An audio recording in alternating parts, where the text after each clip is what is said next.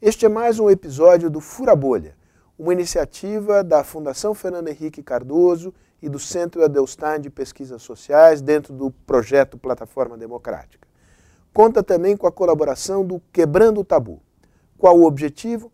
Mostrar que é possível promover um diálogo inteligente, aberto e construtivo entre pessoas que pensam diferente sobre os problemas que o Brasil enfrenta hoje no campo da moral, no campo da política, no campo da economia, no campo da sociedade, enfim.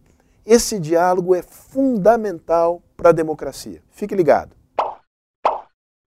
Eu sou Janaína Pascoal, sou advogada, professora de direito, estou afastada dessas duas atividades porque estou exercendo mandato como deputada estadual e me considero uma pessoa mais à direita. Eu sou Marcelo Freixo, eu sou deputado federal, mas fui deputado estadual no Rio de Janeiro por três mandatos, todos eles pelo PSOL. Gosto da briga política, sou uma pessoa de esquerda.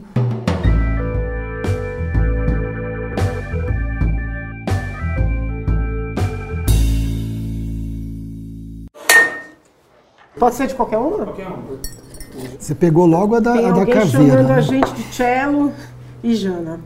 É, eu queria saber qual a opinião deles sobre essa briga direita esquerda.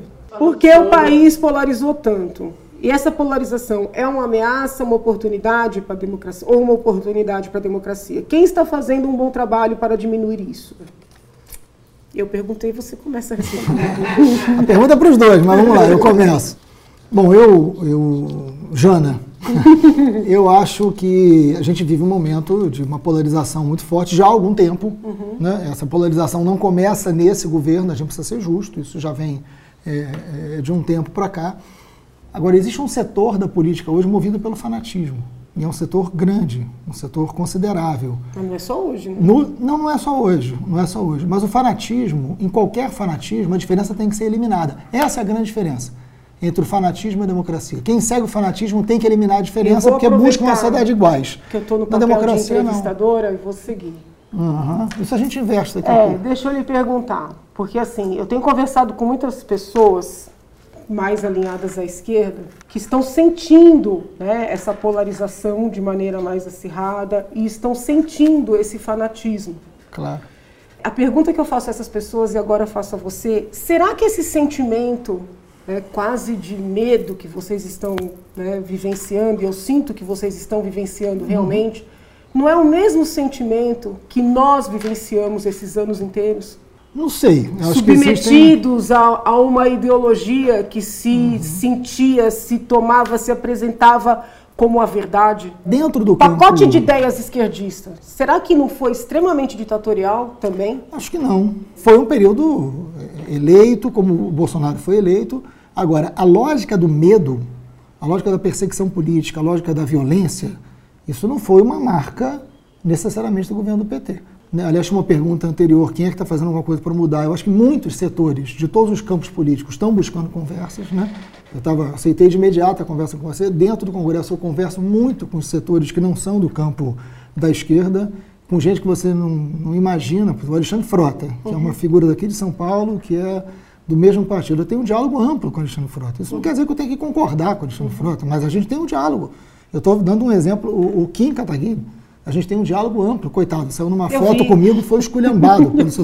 Mas aí também é isso, aí também é um preço de quem a gente alimenta nas nossas redes, né? Então, esta lógica, é, esse nível de violência, eu estou dando um exemplo concreto, que é o, o Kim aparecer tomando café comigo se ameaçado de morte, dentro do Congresso a gente conversava sobre um projeto de lei, esse tipo de medo, esse tipo de terror, eu não lembro isso ter acontecido nos anos anteriores, o que não quer dizer que não tivesse polarizações importantes. A polarização que nós vimos acontecer eh, entre o PSDB e o PT durante um tempo, tanto nas vitórias do PSDB quanto nas vitórias do PT, eram polarizações que tinham seus excessos, mas estavam no campo democrático. O, o que eu acho é o seguinte: muito desse medo que as pessoas estão sentindo é, hoje é o medo que nós sentimos. Entendeu? O ideal seria que ninguém tivesse com medo hoje, né? Por estar no poder um partido ou um grupo ou uma pessoa mais à direita ou bem mais à direita, mas que nós também não precisássemos ter tido medo durante todo aquele governo E o medo não era a questão partidária, o medo era a situação ideológica. Porque dentro das empresas, dentro das, dos órgãos públicos, dentro das universidades, a perseguição era e ainda hoje é insuportável. Uhum. Talvez você não tenha esse, essa percepção porque você pensa parecido com a maioria nesses, nesses ambientes. Está compreendendo? Não tô sei se eu estou sendo clara. Deixa eu te falar, eu acho que isso é completamente inaceitável. Não estou concordando então, com essa prática. É o que eu estou dizendo é o seguinte. Dizendo tem níveis diferentes. Essa polarização, eu vejo dessa forma, ela é resultado da imposição que, que essas pessoas que agora se libertaram sofreram por muitos anos, entendeu? Uhum. Entendeu? É, é, é muito difícil você... Sei lá, eu, eu tenho 44 anos, tantos anos estudando direito, acho que eu ter essa ponderação de entender que você pensa diferente, uhum. vamos dizer assim, eu não me vingar de tudo que eu passei, entendeu? Tem a ver com a minha história, tem a ver com o meu preparo. Mas nem todo mundo tem esse mesmo background, entendeu? E uhum. foi muito duro vivenciar o que a gente vivenciou. Uhum. Né? Eu tô aqui meio que. Eu, é, tô, tô entendendo essa nossa conversa quase como uma terapia de dupla. Foi muito duro, é muito duro você, é, numa palestra, num debate, você, por exemplo, dizer que é contra a legalização do aborto, uhum. porque existe uma vida de um outro indivíduo em jogo, é um debate. e você ter a convicção de que teu pensamento é jurídico, e as pessoas olharem para você e falar, ah, mas você não conta porque você é religiosa, uhum. e, e, e, você ser desmerecida né, em toda a tua formação, é muito duro, você entendeu? Agora, o que a gente está vivendo hoje, Janaína, eu acho que ele excede muito isso.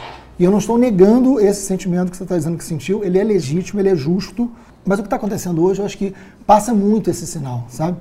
Muito francamente e, e afetivamente dizendo uhum. isso, eu acho que passa muito. Porque a opressão que eu sinto hoje, assim, ou que setores que eu convivo sentem hoje, não é de, de não ter uma opinião majoritária, até porque isso já está mudando com uma velocidade impressionante, na queda do, da popularidade do Bolsonaro é a mais rápida e por N razões, né?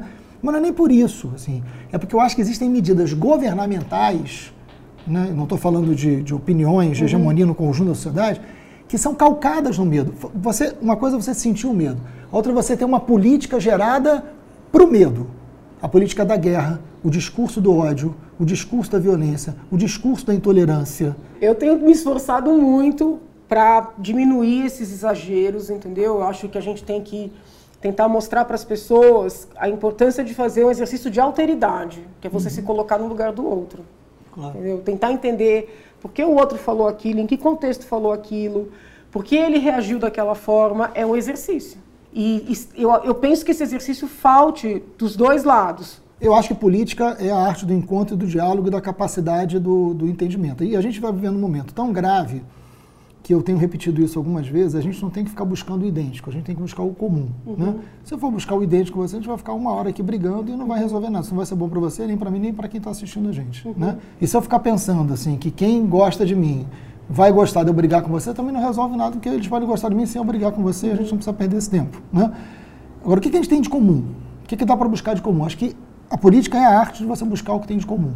Isso não quer dizer eliminar a diferença, não quer dizer é, flexibilizar princípios, não quer dizer fazer um enfrentamento de programa, de, de, projeto de país. Porque você pode ter uma relação de respeito, você pode ter uma relação de afeto sem precisar ser idêntico ao outro. Podendo, inclusive, ser muito diferente. Claro. Eu acho que isso a gente está precisando muito hoje em dia. Até porque a lei não é de ninguém, a lei é do povo. Se for aprovada, Entendeu? esquece que A lei fez. não é. Então, assim, se você puder congregar esforços, fazer convergência mesmo é em torno de ideias, me parece o caminho mais inteligente. Claro.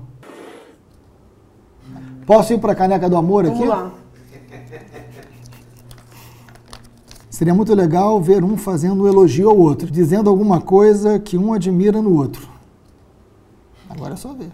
É, eu acho que essa capacidade de, de diálogo, né, essa, essa questão de, de, destacar o lado humano, essa solidariedade, esse exercício de alteridade é algo que eu realmente admiro. Eu acho que a Janaína tem uma personalidade forte, né, de opinião, mas ao mesmo tempo abre para o diálogo e tem a capacidade dessa sensibilidade para o diálogo. Acho que isso é uma virtude muito grande é, na política, o que não quer dizer que a gente não tenha que pensar diferente, não ter divergência. Então vamos lá. Minha vez. Qual a maior divergência entre Janaína e Freixo? Qual é um assunto que os dois não concordam de jeito nenhum? É difícil a gente responder isso sem eventualmente, sei lá, fazer várias perguntas assim. Né? O que você pensa disso, o que eu penso daquilo? Não sei. Decreto das armas do Bolsonaro. Veja, eu tenho um posicionamento com relação a armamento que talvez seja um pouco mais ponderado do que o decreto.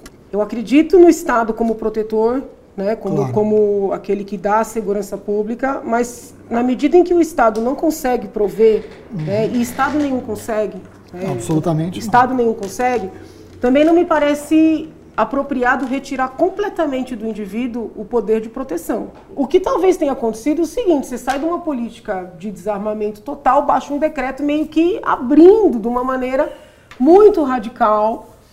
E eu acredito nas mudanças mais paulatinas, entendeu? Então, Você assim. Viu, posso fazer uma pergunta? Pois não. Você viu o mapa da violência que saiu essa semana? Do, do Atlas da Violência? Você viu um dado que me chamou muita atenção. Primeiro que 62 mil homicídios é um negócio muito assustador. Né? Tem um outro dado, que é um dado muito forte para você, é, para vocês, né, mulheres na política, que são os dados sobre mulheres. Aí não tem jeito de questionar a estatística.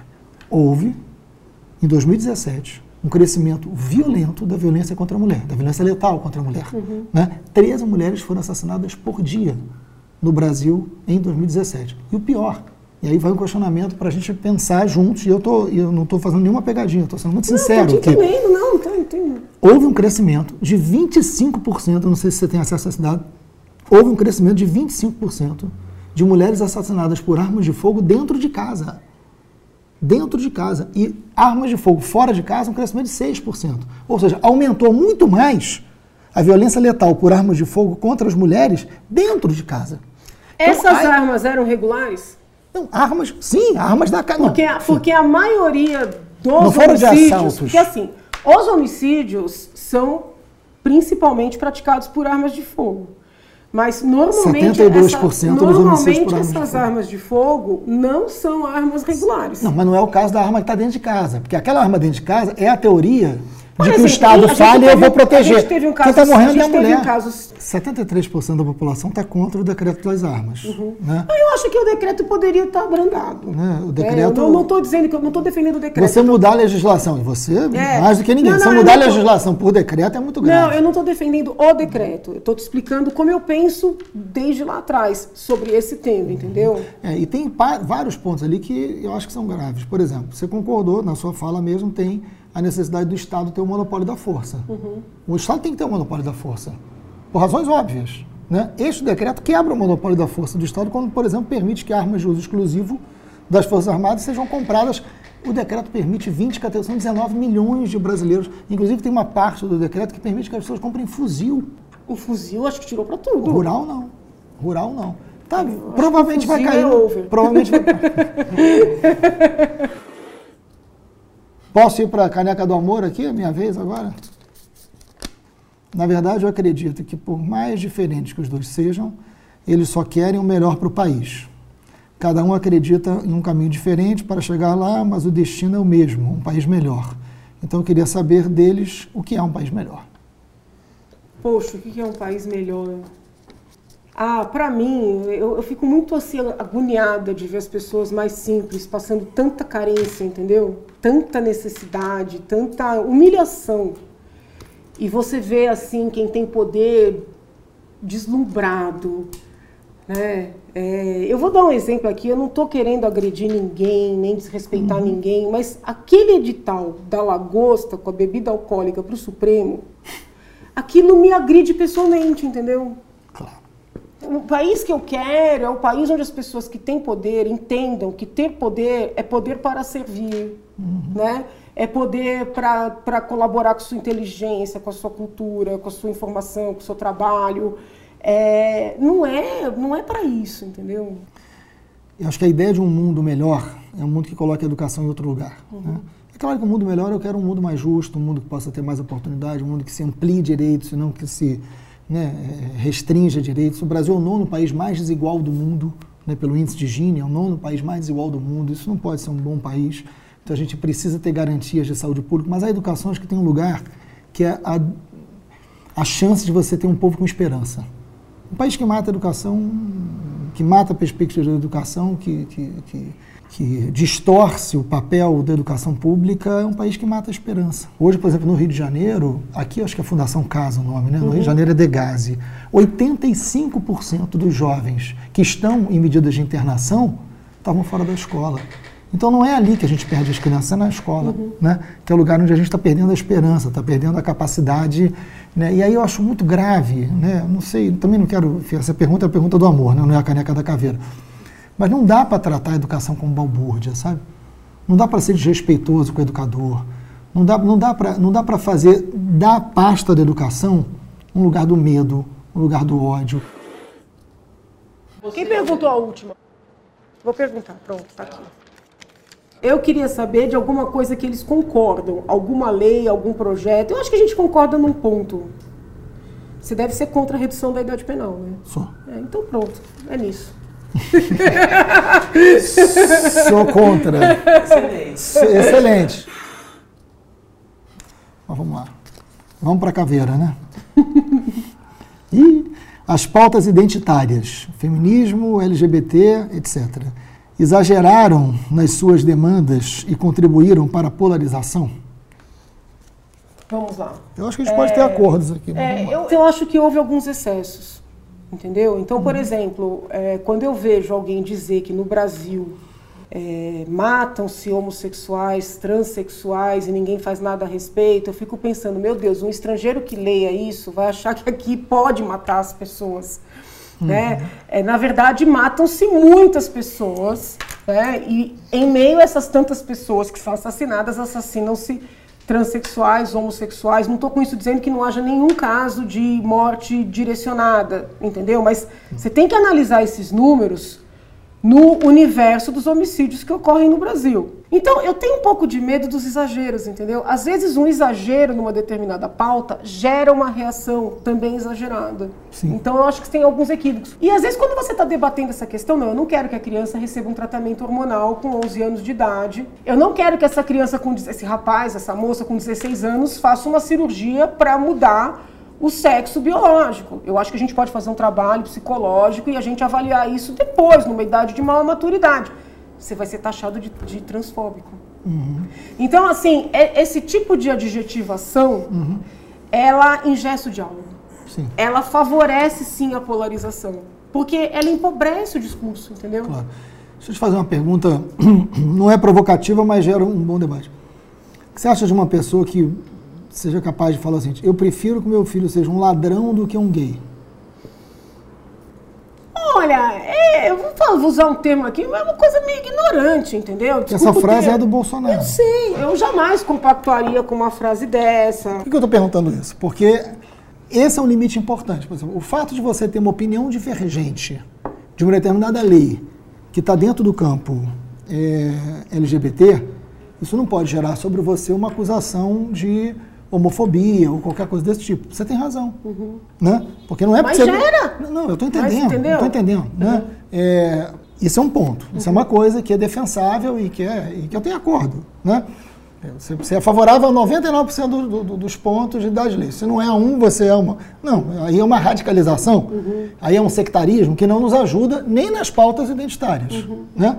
É fato que a gente tem um número enorme de homicídios e que tem também um número enorme de homicídios sobre mulheres, que é o feminicídio, sobre. Mas o conceito de feminicídio, ele é criado a partir de uma lógica de você entender não as mulheres dentro de um campo de homicídio grande, mas a razão da morte ser pelo fato dela ser mulher. Eu não gosto do direito penal gerando particularizações. É, mas, é, mas às vezes, Janaína, mas às vezes essas particularizações atendem a uma realidade social que se essa particularização não acontecer, a gente também não cria um remédio imediato àquela realidade. Mas você, você não está em Amar, é que você se contradisse. Não. Você acabou de falar que a gente não poderia ter uma sociedade que resolve tudo pelo punitivismo. Mas para essas tô... pautas, sim? Não, não, mas não estou falando pelo punitivismo. Você tem, você tem uma realidade patriarcal na sociedade brasileira, machista, que você tem um número de mulheres assassinadas que é violento. Você não pode, por exemplo, flexibilizar como o Moro quer, né? não vai passar, mas como ele quer flexibilizar o conceito de legítima defesa é, por medo ou forte emoção. O que vai fazer com que tudo quanto é homem condenado por feminicídio possa rever a sua condenação. É um retro... Ele quis isso? Não quis. Eu quero imaginar que ele não quis isso. Né? Não vou fazer uma Mas crítica também, se a mulher matar mas também... agressor, também está na legítima defesa. Não, ok, mas, é, mas, mas não é isso que tem acontecido, né? Mas não é isso que tem acontecido. O que tem acontecido é que as mulheres estão sendo mortas e o mapa está mostrando isso. Então, assim, é, eu acho que as pautas identitárias, para voltar à pergunta, elas caracterizam uma época. Uhum. Né? A gente vive uma crise da democracia muito profunda e uma crise que não necessariamente é ruim, porque a gente saiu de uma ditadura violenta, enfim, que a gente tem acordo que, que representou a ditadura, não tem a menor dúvida disso. A gente vai para um processo. Acha que Getúlio foi ditador, né? A gente de 37 a 45, sem dúvida Sim. alguma, né? Uhum. Agora, é, depois disso, você tem um período de democracia. Acha que na Venezuela tem ditadura, né, ou não? Não, eu me defendo o governo Maduro. Não, então tá bom. Eu acho que qualquer governo que atira na sua população perde a razão. Não, então mas a gente está pensando igual, olha mas também, coisa. mas também não concordo com o golpe. É. Mas também não concordo com o golpe nem da Venezuela nem em lugar nenhum. Agora, o que acontece ali. Direta. Não, não, não. É, porque eu acho que o povo venezuelano tem que resolver o seu destino. O que eu acho fundamental. E não tem como solucionar o avanço da democracia hoje desconsiderando as pautas identitárias. Porque, queira ou não, elas são portas de entrada de setores muito oprimidos e excluídos né, de, por inúmeros governos que nunca se sentiram representados. Essas pautas identitárias trazem essas pessoas para a política também. a gente pode separar o que seria, por exemplo, o que seriam ações afirmativas, uhum. né, que é trabalhar com representatividade, até mesmo com cotas. Do que de, a pauta punitivista. Do que criar, entendeu? É, uma, uma, claro um remédio social pelo, por meio do direito penal. Não tem, não tem entendeu? Dúvida. Então, assim, me agride. Mas a pauta. Todo mundo agora vai querer ter um crime para chamar de seu? Não, não. Eu não sou favorável entendeu? ao então, Estado assim, penal, então não posso entrar em contradição, você tem razão disso. Mas eu acho que a pauta do movimento feminista hoje, e eu falo isso a partir da minha casa, sou casado com uma, com uma feminista muito atuante, ela é uma pauta muito propositiva. A pauta feminista hoje é uma pauta muito propositiva em relação ao mercado de trabalho, em relação a espaço. E nesse sentido, pensando na questão dos negros, eu não sei qual é a sua opinião, mas enfim, eu acho, eu acho que a política de cotas, ela não resolve, mas ela é um instrumento importante. E tem vários deputados do PSL em vários estados, isso acontece no Rio de Janeiro, entrando com lei para acabar a política de cotas. Ah, eu acho que a gente poderia pensar melhor os critérios, mas eu sou favorável. O Bolsonaro acabou de tomar uma medida que eu achei gravíssima e eu acho que é, eu vou pedir a sua ajuda dentro do PSL para fazer esse debate, existia uma coisa que era o mecanismo de prevenção à tortura, criada por lei. Que não é lei penal, ao uhum. contrário. Você tem um mecanismo de prevenção à tortura. Tem um órgão nacional e tem estaduais. No Rio de Janeiro foi eu que criei por lei, uhum. né, mecanismo de prevenção à tortura. São técnicos, peritos, escolhidos por um fórum é, paritário, Estado e sociedade civil, que visitam os lugares onde tem denúncias de tortura. Né? Então, o Bolsonaro extinguiu por decreto o mecanismo de prevenção à tortura. Essas pessoas perderam o seu trabalho ela, ele disse que agora quem quiser trabalhar em mecanismo de prevenção ao tortura tem que ser de graça e não pode ter vínculo com a universidade nem com a ONG e ele tem que dar a palavra final sobre quem são essas pessoas. Isso é um estímulo à tortura, Janaína. E a tortura é um crime sistemático e permanente na história do Brasil. Eu não quero brigar com o Bolsonaro por isso, só queria que eles voltassem atrás. Entendi. Entendeu? Entendi. Porque é muito grave. Não adianta a gente dizer, concordando com você, tortura é crime, por lei. Se nós não entrarmos nos lugares onde tem tortura, não vai adiantar dizer que tortura é crime. Ah, não, eu comprei o que você está falando. Será que essa reação de querer extinguir os conselhos, a ouvidoria, será que não tem a ver com o excesso de aparelhamento que a esquerda fez? Porque os líderes esquerdistas não conseguem abrir espaço para quem pensa diferente. Então a sensação de quem pensa diferente, não, mas aquele conselho está cheio de companheiro, vou utilizar. Uhum. Aquele equipamento, o mecanismo está cheio de gente que pensa igual. É, eu acho que. É, não é o é, caso do mecanismo, porque são técnicos. A gente, são a gente volta para o início da nossa conversa. Né? Quando o ideológico ganhou tanta força na, nos governos anteriores, de certa medida, quando chega um governo novo com um pensamento diferente, ele acaba utilizando da mesma arma. Eu gostaria que em algum momento vocês, vou falar genericamente assim, reconhecessem que estão provando o próprio veneno. Não, não, eu também acho. Eu acho que teve muito erro da esquerda. Mas aí é uma loucura achar que a resposta a isso é você acabar com, por exemplo, um mecanismo de prevenção da tortura, é. no lugar de criar critérios, né? porque nem é o caso do mecanismo. Os mecanismos uhum. eles são técnicos. Uhum. É só olhar quem são as pessoas lá né? e, e enfrentam a tortura. O Bolsonaro é muito suspeito para falar sobre a questão da tortura, porque ele tem uma posição muito diferente da sua, Eu né? compreendo. historicamente. Mas ele não pode, como presidente da República, agir como um fanático que libera a tortura, porque a lei não permite. Né? Eu acho assim, o governo está no começo, entendeu? Acho que bem ou mal há pessoas ali que têm uma visão mais ponderada. Eu tive a oportunidade de conversar com o presidente, por exemplo, sobre essa questão de cotas, sobre o, sobre o próprio ECA, né? É, a idade te ouviu? Olha, aparentemente sim, vamos ver. Ah, tem, tem duas da maldade, vocês adoram, né? Então deixa eu pegar uma daqui da maldade para depois ficar igual. Já nem. O que, que você acha do PSOL? O que, que o partido tem de bom e onde tem que melhorar? E aí, para mim, é o que, que eu acho do PSL, o que, que o partido tem de bom e o que, que ele tem que melhorar. Se bobear, nossa resposta vai ser a mesma. eu acho o PSOL muito radical. Eu estou vivenciando lá, eu fico chocada. Aí quando você tenta estabelecer esse diálogo, elas repetem o que elas pensam. O mantra, né? Que é essa, é, é, quando a pessoa repete o mantra, ela inviabiliza qualquer diálogo, entendeu? Então, assim, eu acho muito radical. Mas aí não é só o PSOL, eu vejo isso no PT também. Eu ainda sinto a esquerda muito defensora da democracia de quem concorda. Né? O, o PSOL, o PT. E quando eu vejo isso no PSL, eu falo. Não estou dizendo que não tenha também, eu falo. Porque você não pode ser democrático só quando a pessoa concorda. É, só até porque isso não é democrático. Entendeu? Deixa Uma eu. coisa Sobre... boa. Tem ou não tem? Pode não ter. Ah, vai, abre teu coração. Uma coisa boa. Ah, não sei. Não estou conseguindo ver. Tá Talvez essa conversa aqui tá boa, boa. entendeu? Pronto, fica aqui. Meu, meu olhar sobre o PSL é a minha convivência na Câmara ali. É difícil, assim. Com alguns eu tenho uma relação. Tem uma parte da bancada do PSL que, a minha opinião, que aquilo não é uma bancada, aquilo é um acidente histórico. Por quê? Porque é muito ruim. É muito desqualificado, é um negócio bizarro demais. Agora a gente passou por um. Você deve ter visto isso, eles queriam convocar na Comissão de Segurança o Glenn, o jornalista. Aí eles estão confundindo o jornalista com quem hackeou. Eles não conseguem saber que podem ser duas pessoas diferentes, que são. Né? Faz uma confusão. Aí eles queriam convocar o Glenn. Primeiro que não. Né? E aí eu fui para lá concordando. Eu falei, então tá bom, vamos chamar o Glenn. Não pode tratar como criminoso porque ele não cometeu nenhum crime. Vamos ouvir o que ele tem a dizer no Moro. Aí eles se arrependeram e tentaram derrotar a própria proposta. Não estava sabendo disso. É um nível de patetice que eu vou te contar uma coisa. Então, assim, o PSL ganhou uma força antipetista muito forte, e que eu entendo. Mas as denúncias de corrupção sobre o presidente do PSL são muito graves. E aí não dá para dar dois pesos e duas medidas. Né? Eu entendo, eu entendo. Deveriam ser duros também. E eu não estou discordando de ter, terem sido duros nas denúncias contra o PT. Mas não tem cabimento não querer falar das denúncias de corrupção envolvendo o presidente do PSL. Tem um grupo hoje que, lamentavelmente, é hegemônico do PSL, que falta preparo básico para estar é, no parlamento fazendo um debate. É isso, porque assim, é movido pela lógica do ódio, é movido por um acidente histórico, né? não é movido por um projeto do país, pela construção partidária, pelo seu histórico de defesa de alguma coisa. Então, nesse sentido, é ruim. O que tem de bom é que eles têm uma responsabilidade, não é bom, né? mas o que eles têm de eles têm uma responsabilidade sobre o governo, sobre o país, que eles vão ter que amadurecer a forceps, né? Eles vão ter que criar ali uma, uma, uma dinâmica republicana que eles não têm ainda. Como tem muita gente nova, eu esperança que amadureçam né, e que consigam ter uma postura mais democrática ali dentro. Deus ouça. Vamos lá. Sou eu.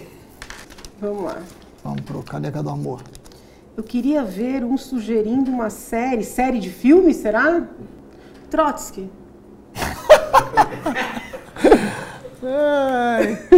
Uma série? Você assistiu Trotsky? Não. É muito bom. Você vai gostar muito de um filme chamado Green Book, já viu? Sim, Muito bom. sim. Ai, rapaz, me pegou de surpresa, porque eu não quero ser provocativo. Foi tão boa essa conversa. Pode ser um livro? Como Morrem as Democracias. Eu acho que é um bom livro. Ou Ruptura, do Castel. São momentos importantes para refletir sobre o Brasil.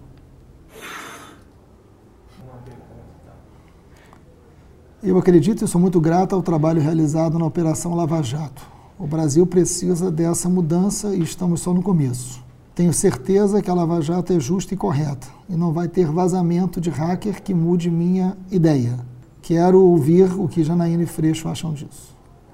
Você começa? Não, eu que estou te perguntando. Eu... Olha, eu, eu acho que é uma operação muito importante.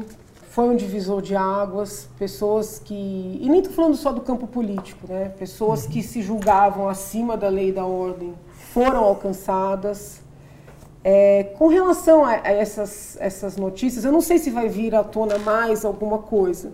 É, né? Não sei, porque como o site disse que, que divulgaria muita coisa, eu não sei. Então a gente tem que esperar. Eu gosto de lidar com fatos, né? com, Claro. com evidências. Eu tenho uma visão muito conservadora do direito, entendeu? Mas eu percebi que de uns anos para cá houve uma, uma flexibilização. Então, assim, você olhando essas mensagens ao lado disso tudo aí, não tem nada. Entendeu? Então, assim, é, Eu vou quase pedir para você continuar conservadora. neste contexto que está posto, eu não vejo nada, entendeu? Deixa eu te fazer uma ponderação assim. Eu acho que eu estou concordando com o seu lado conservador aí do, do direito, porque é, eu não tenho nenhum problema pessoal com o ministro Sérgio Moro. Agora, é, a gente precisa separar as coisas, né? Ah, foi hackeado, tem que investigar o hackeamento. Concordo plenamente. Só que eu acho que a melhor coisa para Lava Jato, falei isso no, no Congresso, a melhor coisa para Lava Jato, e presta atenção que não sou eu aqui dizendo contra a Lava Jato, a melhor coisa para Lava Jato é investigarem o conteúdo do que foi divulgado. Não pode um juiz ligar para o promotor do caso, sugerir uma testemunha. O promotor volta a ligação, mas como vamos ouvi-la? Não sei, vê se a associação tal pode. Ah, mas eu também posso colher e colocar como apócrifa. Isso é muito grave. Isso em qualquer lugar do mundo. E presta atenção, em nenhum momento eu estou falando do réu. Eu não quero saber quem é o réu nesse caso. Não me interessa se o réu é A, B ou C. Não me interessa. Não está em questão o réu. tô- tô- tô Porque o juiz não pode agir conforme o réu. Isso, Não, isso é uma calamidade. né? O juiz é o juiz. O juiz não está acima da lei. Né? A gente não pode ter na justiça os fins justificando os meios. É, Isso é muito, em qualquer lugar do mundo, minimamente sério, teria um afastamento imediato se as pessoas responderiam por isso. Como é que um juiz propõe uma testemunha no caso ao promotor? O meu medo é que, ao tentarem proteger uma figura por uma lógica política, se legitime determinadas práticas. Eu O que entendo. pode custar muito caro para todos nós. Concordamos com a caneca da raiva. hein? Olha, pelo que veio à tona, eu não vi nada assim em termos de confecção de provas, de, de, de atribuição de algo que não existisse, entendeu? Para poder ter algum, vamos dizer assim, algum reflexo nos processos. Por enquanto. Estão dizendo que tem mais, eu estou É, aguardando. é, eu também entendeu? a mesma notícia. Eu tenho que esperar para ver se vai sair mais alguma coisa. Por enquanto, do que eu li, eu não vejo algo que possa comprometer os processos. Quando teve os lembra dos vazamentos? Claro. Então, dos- das colaborações premiadas, Uhum. que a, a imprensa teve acesso, a gente teve acesso, isso até gerou cobrança né, na- nas ruas com relação às corrupções todas. É, a defesa naquela época dizia, não, não, não pode usar isso aí porque vazou, tem que anular. Tá lembrado disso? Tô, lógico. eu sempre defendi que a gente tem que ter acesso. Né? Então, eu, eu, Da tenho, eu acho agora, que tem claro. que ter acesso. Se é algo pró, né, vamos dizer assim, pró-investigação de quem foi acusado de corrupção, tem que ter acesso a esse material que, entre aspas, poderia, de alguma maneira, ser favorável ou contrário à outra parte, entendeu? Claro. Eu, eu realmente sou uma defensora da liberdade de manifestação, de expressão, de circulação da informação. A gente tem acordo. Eu não concordo com o hackeamento, acho que tem que ser investigado. Agora, o que não pode é abrir uma frente gigantesca no governo para investigar o hackeamento e não haver nenhuma iniciativa para investigar. Não, que é o que é a O conteúdo. Do, do vazamento, né? Então, assim, tem que ter. Então, assim, e aí, como consequência, para responder a pergunta, assim, qualquer prova obtida de forma ilícita, ela está questionada, seja contra quem for, seja qual for a prova, em qual for o processo. Claro, por isso tem que ser investigado. É isso, tem que ser investigado. Esse caso tem que ser investigado. Ninguém está acima da lei. né? O princípio ali é muito grave. Você não pode ter um juiz negociando com o promotor. O juiz tem um papel, o promotor tem outro. Qualquer caso, em qualquer réu, em qualquer circunstância. Isso não pode não ser. Ninguém pode ser colocado acima da lei, porque isso pode custar muito caro para a democracia da gente e daqui para frente. Então acho que é isso. Investiga o hacker investiga o conteúdo do que vazou. Rapaz, isso rende, hein? Bom, aqui a gente vai divergir. Na caneca do amor? o que cada um fez para o Brasil. Então, vou perguntar, o que você fez para o Brasil, pelo Brasil, Uhum. e da- desse, desse seu Entendi. feito político, de qual você mais se orgulha? Eu fiz muito pelo Brasil como professor, né? Acho que nas aulas, enfim, 20 anos em sala de aula, acho que eu fiz muito pelo Brasil como professor. Em primeiro lugar, na prática parlamentar, que eu acho que quem pergunta quer saber isso, eu acho que tem um marco muito forte, assim, no- como deputado estadual, que foi a CPI das milícias, que foi uma contribuição na segurança pública muito grande, me custou caro, mas uma contribuição na segurança pública muito grande. A CPI do tráfico de armas e munições também, né? Então, acho que toda uma legislação que a gente conseguiu aprovar de proteção aos policiais e de uma determinada concepção de segurança pública, acho que foi algo concreto, materializado, é, muito importante como deputado estadual e agora começando né, como deputado federal. Você Enfim, está gostando mais de ser federal ou você gostava mais de ser estadual? É muito diferente, Anaína, é muito diferente. O problema é que, assim, eu fui deputado estadual num momento muito rico do Rio de Janeiro, né? um pouco de sorte também, e viro deputado federal no momento em que o deslocamento da política vai para o cenário nacional. Então, assim, eu estou gostando de onde eu estou. Eu não gostaria de, nesse momento agora, estar sendo deputado estadual e com tudo isso acontecendo em Brasília. Então, acho que eu estou num lugar que eu acho que eu posso contribuir. Entendi, né? entendi. Bom, você vai divergir. Eu realmente tenho muito orgulho, eu agradeço muito a Deus, porque foi muito pesado tocar aquele processo, entendeu? É, os custos que você teve, eu Claro. tive também, é que eu não gosto de vitimizar, sabe? Eu, do impeachment. Eu realmente, puxa vida, eu agradeço a Deus por ter aguentado. Eu acho que foi um grande feito para o país ter tirado o PT do poder. Eu sei que você não concorda, eu não quero te ofender, mas eu, eu realmente eu respiro aliviada. Porque eu acho que eles tinham um plano tão mal pra gente, um plano do mal, entendeu? Mas não podia ser pela eleição? Não, porque é, é, eles estavam perpetuando e eu tinha os crimes de responsabilidade ali, sabe? Além das pedaladas, além dos decretos, havia todo o petrolão, toda a conivência, é, todo o financiamento das ditaduras de esquerda, né? É, então, assim, é que é chato eu ficar falando essas coisas pra você. Não, eu mas, não- eu não a gente mas eu, eu, eu realmente me orgulho disso. E agora que minha ficar acabou. raiva. Não, não, não, não. Eu acho que a gente pode pensar diferente. A gente fez isso aqui de forma muito boa. Para terminar com outra polêmica. Poxa, Reforma da Previdência, sim ou não? E qual? Bom, Eu sou favorável. A matemática não permite, entendeu? Não é nenhuma questão ideológica, é uma questão matemática.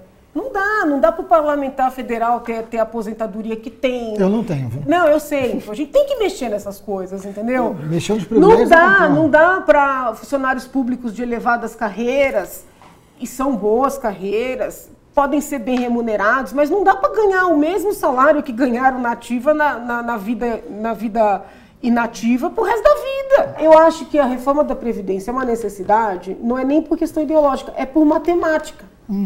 Entendeu? As pessoas estão vivendo mais.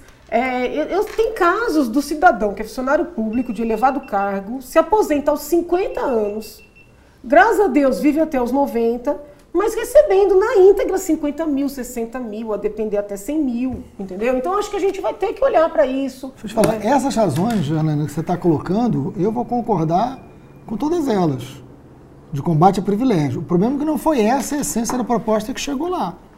Né? Então, é- esse um trilhão, que é um tanto quanto mágico, porque não tem, não tem nenhum estudo atuarial que mostre de onde vem, Entendi.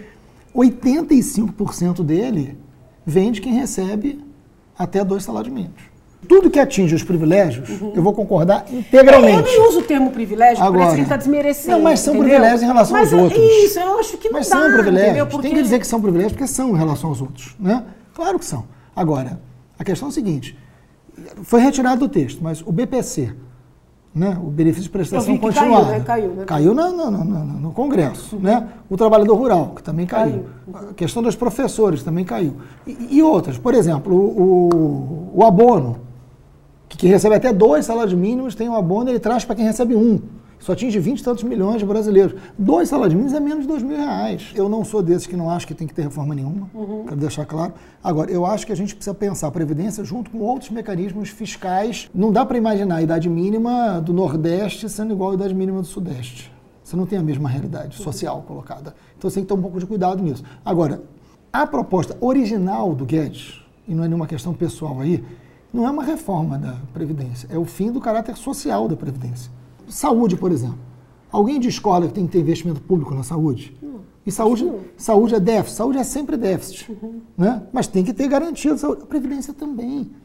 A gente tem que ter um recurso, e eu não estou propondo aqui um aumento de imposto, estou propondo uma reforma tributária que precisa ser mais ousada. A gente tem muita cobrança de imposto, mas é a cobrança de imposto mais regressiva que tem. Quem mais paga é quem menos recebe. Isso está de cabeça para baixo. Pelo menos está reconhecendo que é necessário, né? Não, claro que Porque é. Porque eu conversei com alguns claro colegas é. teus, é, não vou ficar nomeando aqui, mas claro. que se mostraram absolutamente contrários. É assim, não consegue nem reconhecer que existe uma situação. Não dá para matar o caráter social da Previdência. O que está acontecendo no Chile hoje não pode não ser visto por nós. A reforma e a capitalização do Chile levou hoje mais de 90% dos idosos do Chile recebendo menos que o salário mínimo. Isso tem que servir de alerta, pelo menos, para a gente para um debate mais profundo. Mas eu sou desses que acho que tem que ter o debate. Tem que ter, não tem, não tem como fugir. Concordo. Muito obrigada, gostei. eu acho que a gente precisa de mais encontros como esse, uhum. né? Seja no dia a dia dos parlamentos, seja no conjunto da sociedade e seja nos veículos de, de comunicação. Conheci a Janaína por outros caminhos, mas não pessoalmente, eu achei ótimo. Obrigada. Muito bom. Tá vendo aí, teve briga. Bati sua mão, desculpa. Não, não,